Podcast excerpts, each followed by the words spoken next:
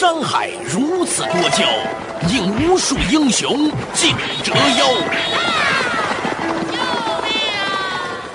数风流人物，还看我是梁冬。大家好，我是吴伯凡。照妖镜照不出的财经真相，翻斗云到不了的财富天地，一切尽在。两个男人孕育五年，梁东吴伯凡帮你坐着打通经济生活任督二脉，东吴相对论。好戏马上开场。坐着打通经济生活任督二脉，大家好，欢迎来到东吴相对论，我是梁东，对面依然是二十一世纪商业评论主编吴伯凡，伯凡你好，大家好。较早之前呢，我们谈到一个话题啊，从不丹的国民幸福指数聊到了亚当斯密的国富论，然后呢，就发现了一个很有趣的一个逻辑话题，那就是以前呢，我们认为财富的增加和幸福的增加呢，它是合拍的，嗯啊。所以呢，Fortune 呢既包含了财富的概念，又包含了幸福的概念。这本杂志的名字以前叫《幸福杂志》，后来变成了叫《财富杂志》呢，其实代表了某种的价值观的转变哈。那后来呢，我们就聊到一个问题，就是关于幸福这样一个话题。因为经济的增长、财富的增长，最终的目的还是要增加每一个人的幸福指数嘛，对不对？对。那像我们较早之前呢，就聊到这个话题，就讲到说亚当斯密的《国富论》。嗯。其实亚当斯密本人来说，好像对于他写《国富论》并不那。那么引以为骄傲。亚当·斯密为自己撰写的墓志铭为什么只提到道德情操论，而绝口不提国富论？男性和女性的幸福感有何不同？经济学为什么不能只追求财富？为什么说道德是一种经济学？什么是道德？欢迎收听《东吴相对论》，本期话题：有道德的财富。一般认为呢，一七七六年啊，是人类历史上很重要的一个年份。这一年当中呢，一亚当斯密的《国富论》出版；二瓦特发明了蒸汽机；第三，美国作为一个国家诞生了。对啊。很多人呢，把亚当·斯密的这个《国富论》出版是现代资本主义工业革命的真正的开始。嗯啊，他从理论上为现代工业革命奠定了基础。蒸汽机从技术上技术上奠定了基础，这样呢，就是变成了一个机器的世界。机器是一个什么特征呢？机器是可以不断的改进的，不断的升级的。机器可以跑得更快，它的功能更强大。总而言之，就是奥运精神，更高、更快、更强，其实是整个资本主义的逻辑所在嘛。对对，男性资本主义的逻辑。对，为什么说男性资本主义逻辑呢？是因为啊，有一个哲学家曾经把人的幸福感分成了两种。啊，其实很简单，就男性的幸福感和女性的幸福感。男性的幸福感都是跟数量、跟规模、跟速度、视觉形象等等联系在一起。女性的幸福感呢，是来自于跟她切身的感受连在一起。所以，男性更关注的是规模，女性更关注的是品质，就是这个感受的品质。所以我听说很多的网站呐，做用户体验管理的人呐。啊，女孩子做的还比较好，嗯，因为她比较细微的知道这个东西有什么差别，对吧？你如果用过豆瓣，你就知道了，豆瓣上那些提示语啊，她写的很好，我简直怀疑说，就算她不是一个女孩子写的，那也一定是一个具有某种更柔软灵魂的一个人写的。嗯，这个女性的这种幸福感呢，它是来自于切身的感受，来自于亲身的体验，来自于听觉，嗯啊，这怎么解释呢？我们老说的大厦千间夜眠八尺，是吧？良田万顷日食一升，这两个实际上是分开的。大厦千间呢，就是说你有一千间房子啊，但是你晚上你睡还是八尺。这一千间房子并不能让你的睡眠的质量更高一点，也许是更低，因为你有那么多房子，你要操心，怕有一天突然金融危机来了，这房子就一下子被卷走了，是吧？所以他是或者突然开征物业税了，那你就惨了，就一千套房子。对，所以。切身的幸福感跟这个外在的规模的这种幸福感是不一样的。前者呢是男性的幸福感，嗯，男性一定是大厦千间，嗯，一定是说更高、更快、更强啊。所以英特尔应该去总冠名赞助奥运会一万年，对吧？对，他就是把他的那个处理器不断的要升级、升级、升奔一、奔二、奔三，对，是吧？让你这个功能不断的强大，来诱惑你。不断的去追逐它，这是它的财富逻辑，就是。以至于当大家发现我的电脑不需要那么快的速度的时候，据说英特尔还要在全世界推行一个流动影院计划，希望大家呢造成一种观念：你的电脑是可以看电影的，是可以玩那种大型游戏的。嗯，这就是创造需求嘛。嗯，实际上是一种冗余性能。对，它这个机器的性能极其的强大，强大到已经超出了你本来实际上已经够用的那些东西。对，但是呢，他用某种时尚的营销的手段，用他人的眼光，用邻居来压迫你，用你的年金来压迫你，用你的同事来压迫你，使得你自己感觉到的就是贫困。那么，为了摆脱这种贫困，你要赎回这种幸福感。你幸福感已经被他给拿走了，压在他那儿了。你要赎赎，就用你的钱来赎。所以你整体的感觉是不幸福感，是占据了我们生活的大部分时间。然后你就是通过。过不断的努力啊，就像吸毒一样，平时呢就是很难受，很难受，挣一点钱，然后就去买那个毒品吸一把，爽一把，然后逐渐逐渐逐渐又很痛苦啊，然后又去买一点毒品来吸毒。当然了，各种消费品不是毒品，但它的品质，它的那个逻辑是一样的。嗯，这样呢是导致我们现代人的这种生活啊越发焦虑。嗯，对，而且是无法逃脱的这样一个怪圈哈。所以呢，就是一些经济学家已经开始。尤其是最早是一些女性的经济学家，或者一些来自于第三世界的经济学家，比如说亚马尼亚孙，他本来是一个印度人，对，他是剑桥大学的教授，嗯，呃，他也得到诺贝尔经济学奖，一九九八年，他就更多的看到的是如何消除这个社会的痛苦和贫穷，真正的贫穷。是一种心理感受，嗯，亚马尼亚森呢？他看到的呢是主流的欧美的这些经济学家看不到的东西，他们总是看到的是英特尔那种更高、更快、更强的那一面。但是呢，他在印度，在他的老家看到那种贫困，所以经济学呢，应该是解决两个问题：第一个是消除这个世界上绝对的贫困，这是必须要消除的，对，绝对贫困感。因为当你在不断的为你的奔驰车里头什么样的性能别人有你没有在焦虑，这是你的痛苦感的来源，而其他的别的人呢，是在想下一顿有没有饭吃。就是说，我们这个世界这个逻辑啊，就是双重标准。一部分人在关心更高、更快、更强，另一部分人呢，他在那种贫困线以下。嗯，这是第一个要解决的问题。第二个要解决的是人的全面发展，人的需求的多向度。然后呢，你要创造一种很好的体制，一种游戏规则，不去把人们去套牢，不去把一个逻辑强加在人们的头上。然后呢，用这种痛苦感，用这种紧箍咒来让你去为这种逻辑去服务。就做广告的啊，或者做营销的，他都在念紧箍咒。对，一念你就很难受了。某一款新的车出来了，你买了一辆车，你幸福了快一年了，结果推出一款新车，又让你的幸福感一下又没有了。所以我觉得那些伟大的汽车啊，就有良心的汽车公司啊，他应该努力让自己的车型不要推出的那么快。但是问题是它的现金流，现在的它逻辑就是这样。你知道汽车公司就是干嘛吗？它的营销战呐，就两个：新车降价，新车降价。没有新车的时候就打价格战，然后呢就推出新车啊，推出新车，新车不能老有啊。然后第二年、第三年没新车了，他就打价格战。所以呢，最后汽车公司的竞争是表现在你能推新车的速度是怎么样的，维持你的驱动增长动力的源泉。哎，通用为什么是最后破产是吧？与它推不出新车有很大的关系。而丰田它是不停的在推出新车，这就是它的竞争力的源泉。当然，它也更便宜。于是就造成了很多消费者的悲剧嘛，对不对？嗯。呃，有的时候呢，呃，老吴啊，道理呢，啊，我们在演播室里讨论呢，当然会觉得很意志风发，嗯，的确这个道理在这里。但是有的时候你就觉得是不是很可悲？嗯。当我们真正的接受并且身体力行这种逻辑的时候，你会发现你成为了一个社会的失败者。嗯。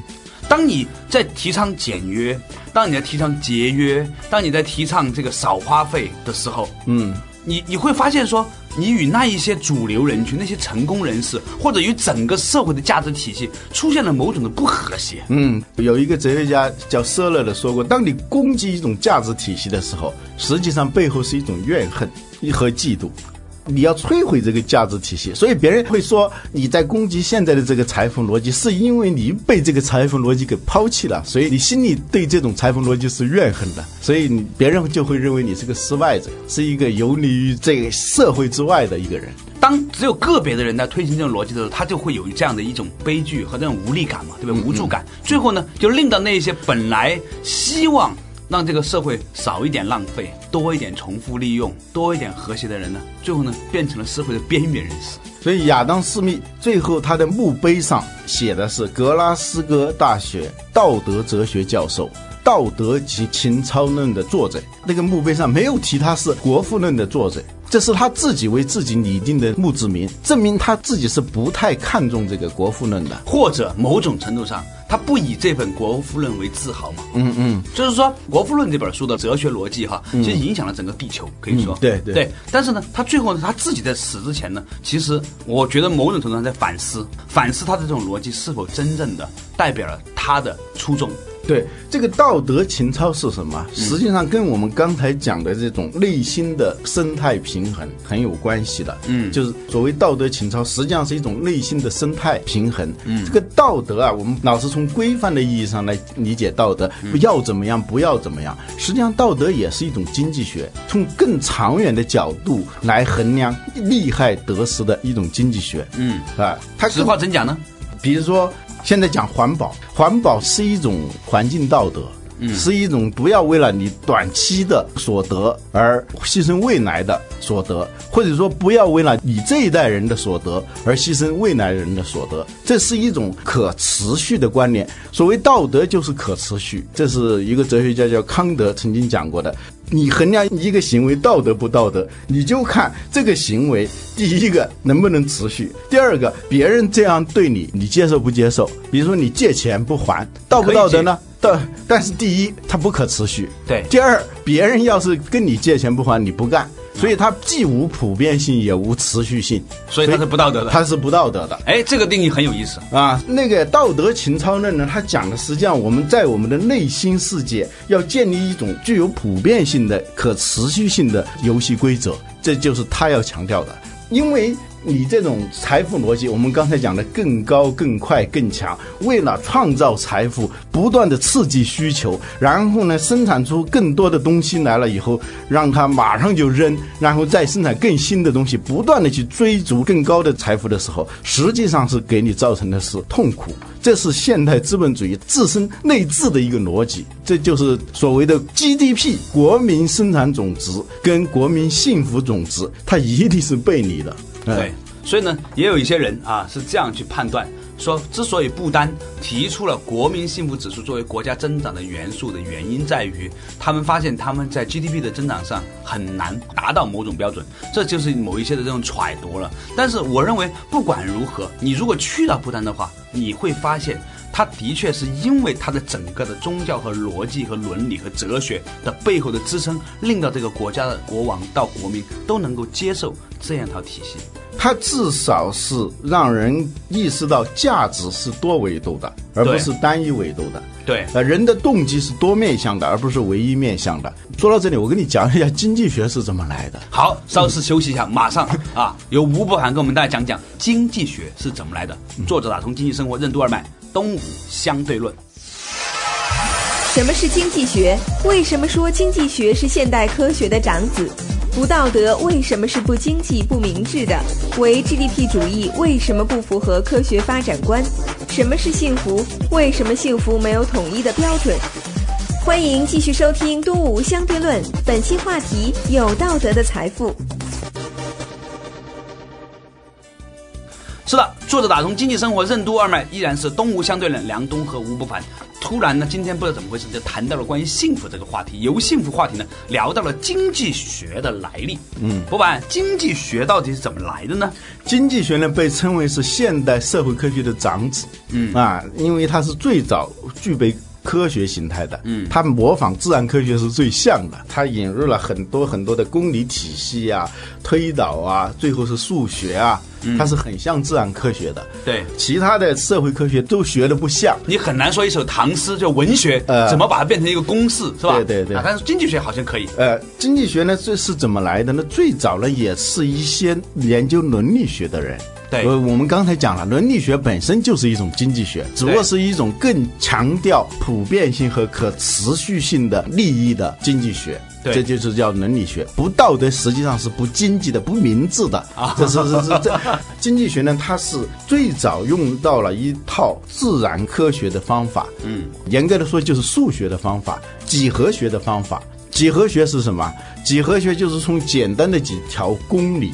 然后推导出一套定理体系。嗯，经济学呢也模仿几何学，几何学有公理，两点决定一直线，是吧？对，两点之间直线最短。这实际上是一个假设，公理是无法证明的。你无好像就直接告诉你说，呃，无需要证明。对对。但其实两点之间是不是直线最短，并没有。不过你没法证实，也没法证伪，它就是说。这，我们认定就是这样的。对，从这个开始，我们再来推论其他的，其他的定理是可以推导的，但是公理是不能推导的。对，啊，它是一种假设前提。对对，就像美国的宪法，我们认为以下几条是毋庸置疑的啊，人生而平等，什么什么，然后再推导出其他的东西。就是西方的那种科学思维，它都是这样的。对，经济学呢也学几何学，也是这样的。我们认为人有几点是毋庸置疑的：第一，人是理性的；第二，人都是自。私的总是追求利益最大化的等等，这叫公理。然后从这个公理体系就推出了一条一条的定理，然后整个体系就这么搭建起来了。嗯，但是这些东西它是一个假设，比如说人是理性的，我们看完这个怪诞行为学，发现人并不是理性的，对吧？人都是自私的，其实不是这样。母亲跟婴儿之间。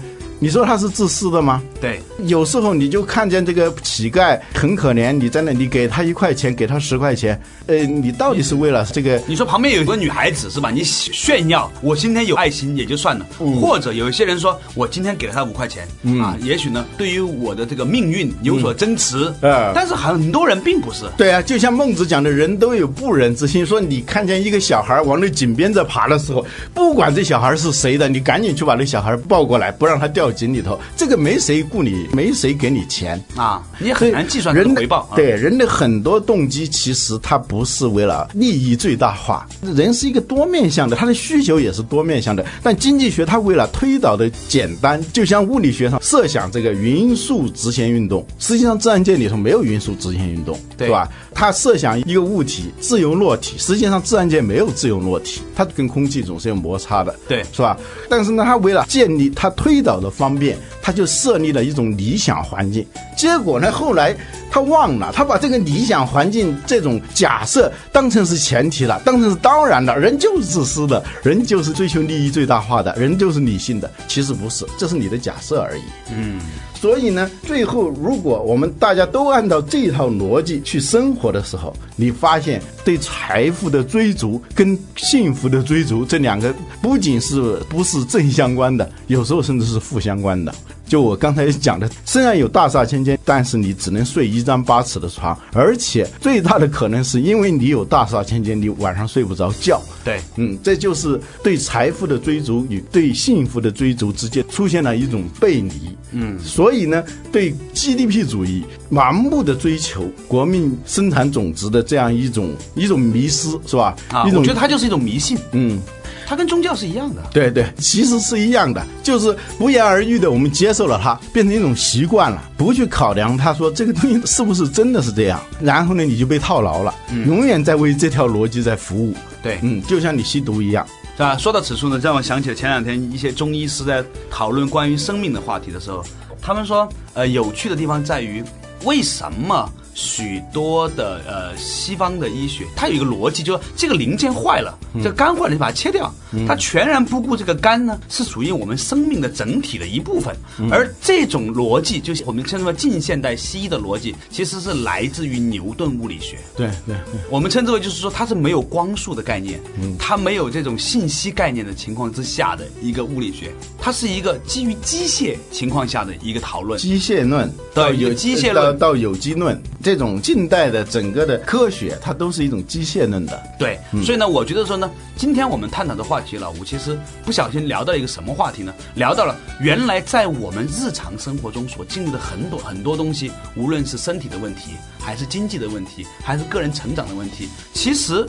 如果我们停顿下来想想的话，它在背后的逻辑有没有问题呢？嗯，就它的最基本的、最隐秘的那些底层的假设、最底层的那些，习俗，实际上是有问题的。但我们不言而喻的就接受了这种东西，对而且久而久之变成习惯成自然。我们认为天经地义，实际上不是这样。所以有个人告诉我说，他说实际上所谓的科学也只不过是民主的另外一种形式，因为大家愿意相信它，这就是科学。我们崇尚科学，但是反对唯科学主义，是吧？所以说到唯 GDP 主义啊，嗯，它的危害就在于我们去为一个数字而去生活，是吧？而去生产。如果一个国家呢都是被这种逻辑所笼罩的时候啊，它就会陷入了一种恶性循环当中，把这种更高、更快、更强的逻辑不恰当的运用在我们经济生活的所有方面的时候，会带来一系列的问题。所以呢，我们国家这几年一直在提科学发展观。最早呢是追求经济高速发展，后来提的是追求经济高速稳定的发展，后来又提又快又好的发展，后来又提又好又快的发展。在最后，我们现在提叫科学发展观，这里头也是一个从那种追求成长的速度到追求成长的质量，从一种单纯的经济观点回归到以人为本的经济。我们说，我们从国民生产总值向国民幸福总值某种程度的回归，实际上呢，也可以看作是一种社会的进步，也是科学发展观。实际上就是不单呢，这个国家它可能是特例，因为它人口少，交通也不太发达，而且呢，它有浓厚的宗教传统，嗯，基本上是小国寡民嘛，呃，小国寡民，它的可以模式很难被中它国所的通行的这种逻辑很难在中国这么一个大国里头来行得通，但是呢，它的某些要素就是国家在追求发展的过程当中引入多维度的这种价值，使我们的经济生活在一个比较健康的生态下发展。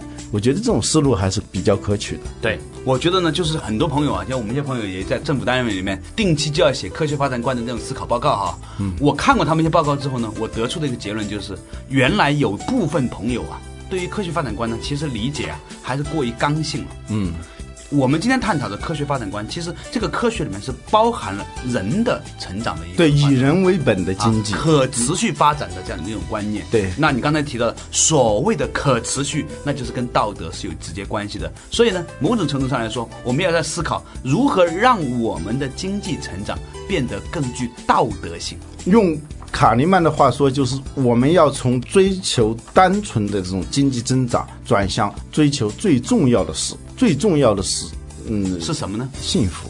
呃这卡尼曼认为最重要的事情是幸福。所以老吴啊，作为一个曾经的哲学爱好者啊，专业爱好者，你对于幸福是否有一个统一的界定呢？呃，我肯定不能给出一个定义。事实上，没有一个人能够给出一个让大家都接受的一个定义。有一千个人，就是有一千种定义。现在的问题就在于无限丰富的这种幸福感受，最后呢，整个社会呢，仿佛是在用一种统一的指标体系来衡量我们的幸福，这就是经济的指标体系，就是这种竞争的逻辑，用竞争的逻辑强加在个人生活的逻辑上头。这实际上是一种隐性的社会暴力，它忽视你个人的感受，每一个人都被迫去用这样一个可以衡量的体系来衡量自己的幸福啊。为什么说它是暴力呢？所谓暴力，就是用一个统一的、不容争辩的标准去衡量、去规范那些丰富多彩的体验。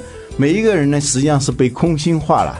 所以呢，这我觉得老吴，我问了你一个非常愚蠢的问题，也恰好是我们今天一直在讨论的一个悖论。我们试图用一种标准来衡量，或者是用别人的大众的标准来衡量我们的幸福的时候，最终就算是我们做到了某一件事情，我们获得了事业上的成功，我们买了房子、买了车，你会发现自己仍然不幸福，因为这可能根本就不是你开始追求的动机。有一种观点认为，一个人的幸福感在他小的时候，五岁的时候就已经确定了。所以，如果你明白这一点的时候，你好好的想一想，五岁的时候你的梦想是什么，然后，当你以后在做创业、职业、选择妻子、选择家庭、选择合作伙伴的时候，去理解你的幸福。这样的话呢，你才会真正的在你成功的时候获得你的幸福感。虽然老吴你这个话呢，实际上呢，对我来说是一个非常重要的警醒。我们讨论了这么久，最后发现幸福恰好就不是，或者说是反统一化的。我想这也是现代人的忧郁症这么多的一个最重要的原因。对，忧郁症，据说在德国已经超过三分之一的人口患有忧郁症。在中国，现在在城市里头，这个忧郁症的人数越来越多，而且你经济越发达的地方，忧郁症的人就越多。这说明一个什么问题呢？就 GDP 增长最快的地区，往往是幸福指数下降最快的地区。因为忧郁症的人口的增加，就意味着人们的幸福指数在降低，国民幸福总值在降低。是的，所以呢，在今天节目结束之前呢，大家可以去参考一些数据。如果你哪天发现啊，这个街上用于治疗失眠的药卖得越来越好。这种生产失眠药的公司的股价越来越高的话，你的内心一定要保持某种的悲哀，因为这是整个社会幸福的一个特别有力的写照。好了，感谢大家收听今天的东吴相对论。在未来的时间里面呢，我们还会继续的和博凡一起讨论经济和个人幸福感的相关关系。